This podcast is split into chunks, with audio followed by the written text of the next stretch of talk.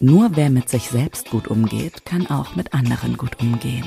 Ulrike Bischof. Selbstachtung, respektvolle Kommunikation, Selbstreflexion, Nein sagen können.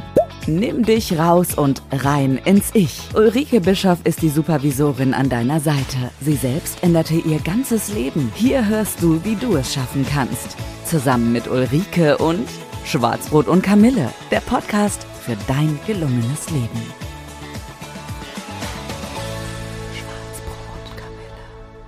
Herzlich willkommen zu einer neuen Folge von Schwarzbrot und Kamille, der Podcast für dein gelungenes Leben. Mein Name ist Ulrike Bischoff und ich bin die Supervisorin an deiner Seite.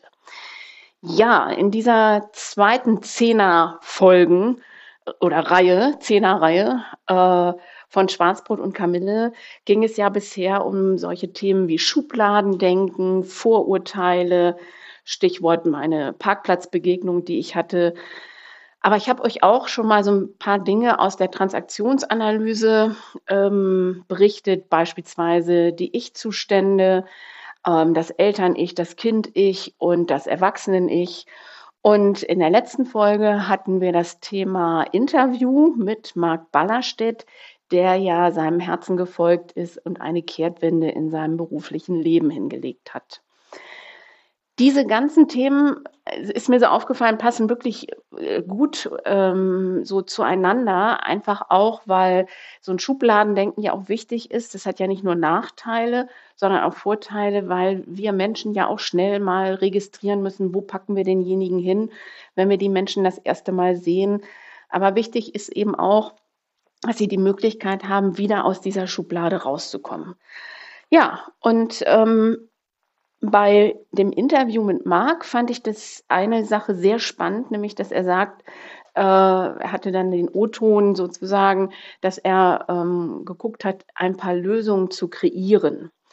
Und Lösungen zu kreieren finde ich sehr schön, weil es eine Bandbreite ähm, ermöglicht oder eine Breite ermöglicht, dass es eben nicht nur eine Lösung gibt, sondern mehrere.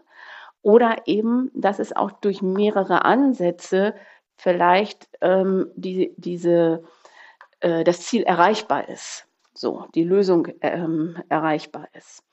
Und in dem Zusammenhang möchte ich heute mal so ein bisschen näher auf die Transaktionsanalyse eingehen, nämlich was das ist und was das ähm, kann und ähm, euch auch zu einem ähm, kleinen Experiment oder Selbstexperiment im ähm, Lifehack animieren.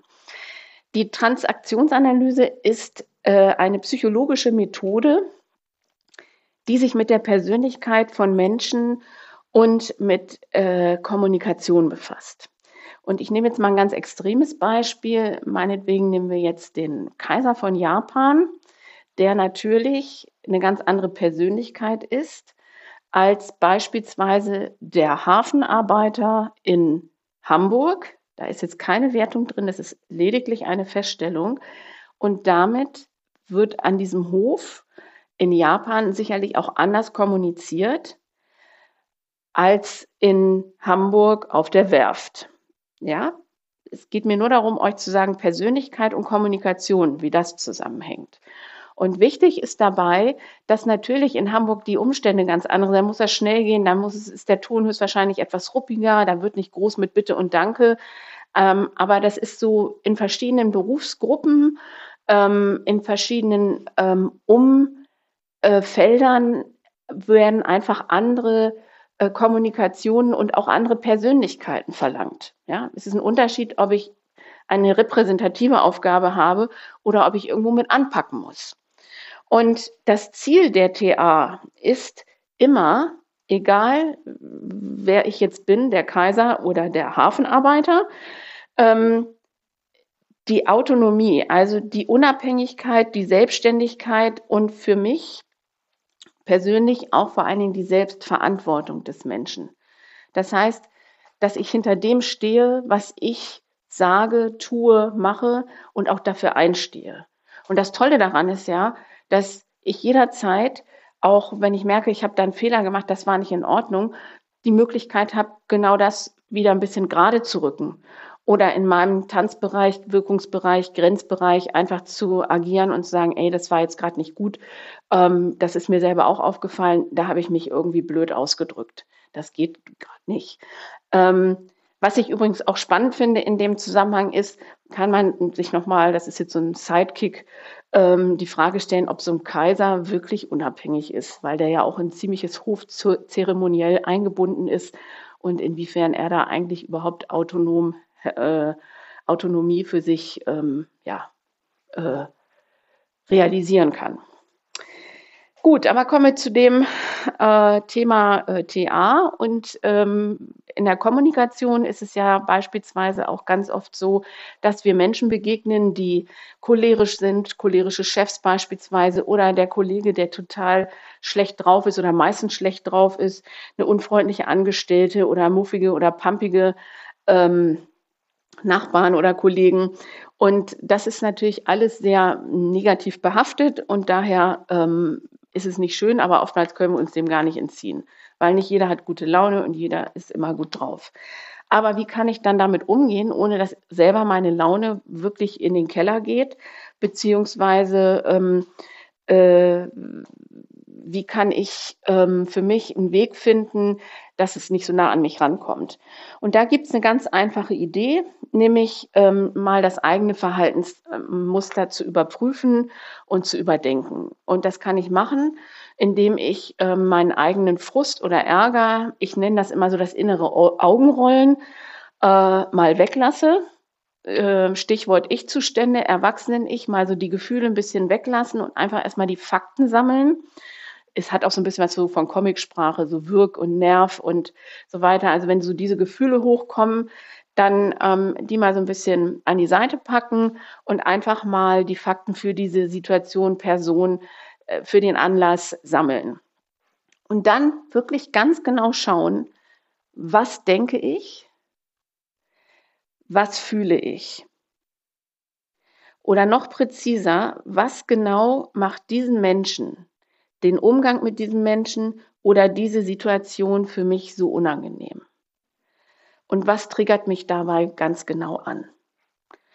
Und ich, je genauer ich hinsehe, desto kleiner wird dann nämlich mein Problem, mein Unbehagen mit dieser Person oder der Situation.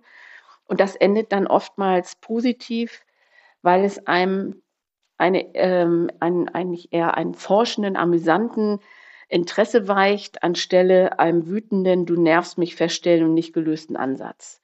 Bei diesem ähm, forschenden, ähm, amüsanten Interesse, da gebe ich euch noch ein Bild mit von so einem Sherlock Holmes, der mit so einer Lupe guckt, ähm, sich wirklich diese Situation mal genau fokussiert. Und ähm, je, je, detaillierter ich die Situation betrachte, ähm, desto genauer und kleiner wird mein Frust. Ähm, auch aus dem Grunde,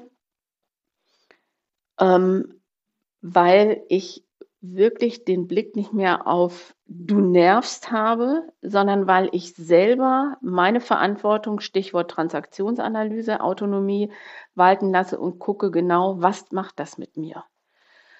Und ich habe dann eben nicht mehr den ähm, wütenden, nicht gelösten Ansatz, sondern ich habe dann eine Lösungsmöglichkeit, zukünftig diese Situation, diesen Menschen ähm, ein wenig anders zu begegnen.